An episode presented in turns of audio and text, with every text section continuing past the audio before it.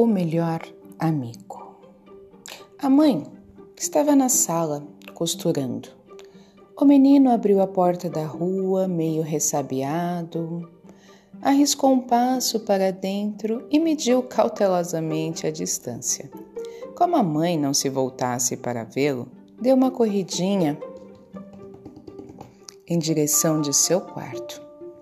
Meu filho? gritou ela. O que é? Respondeu com o ar mais natural que lhe foi possível. Que é que você está carregando aí?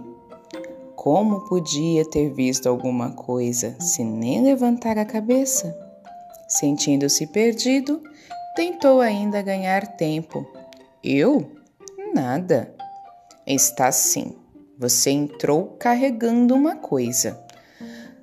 Pronto, estava descoberto. Não adiantava negar. O jeito era procurar comovê-la.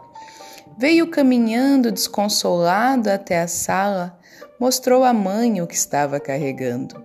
Olha aí, mamãe, é um filhote.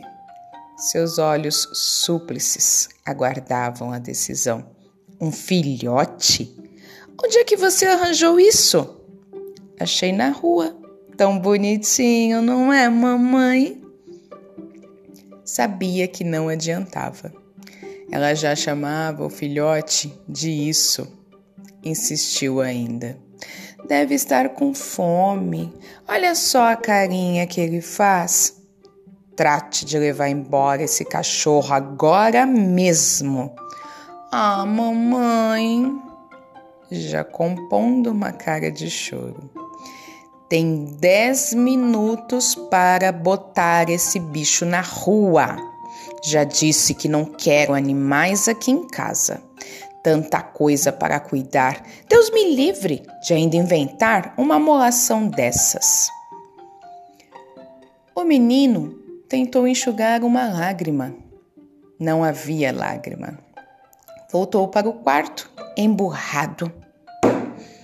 A gente também não tem nenhum direito nesta casa, pensava. Um dia ainda faço um estrago louco. Meu único amigo, enxotado desta maneira. Que diabo também, nesta casa tudo é proibido, gritou lá do quarto e ficou esperando a reação da mãe. Dez minutos, repetiu ela com firmeza. Todo mundo tem cachorro, só eu que não tenho. Você não é todo mundo? Também, de hoje em diante, eu não estudo mais, não vou mais ao colégio, não faço mais nada. Veremos. Imitou-se a mãe, de novo distraída com a sua costura. A senhora é ruim mesmo, não tem coração sua alma, sua palma.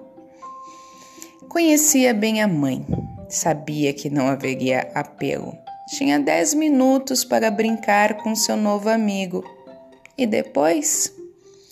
Ao fim de dez minutos, a voz da mãe inexorável. Vamos, chega, leve esse cachorro embora. Ah, mamãe, deixa choramingou ainda. Meu melhor amigo, não tenho mais ninguém nesta vida. E eu? Que bobagem é essa? Você não tem sua mãe? Mãe não é cachorro, não é a mesma coisa. Deixa de conversa, obedece sua mãe. Ele saiu e seus olhos prometiam vingança. A mãe chegou a se preocupar. Meninos nessa idade, uma injustiça praticada e eles perdem a cabeça. Um recalque, complexos, essa coisa toda.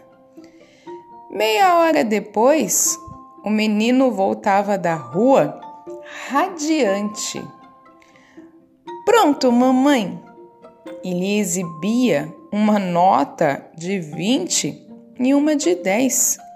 Havia vendido o seu melhor amigo por trinta dinheiros.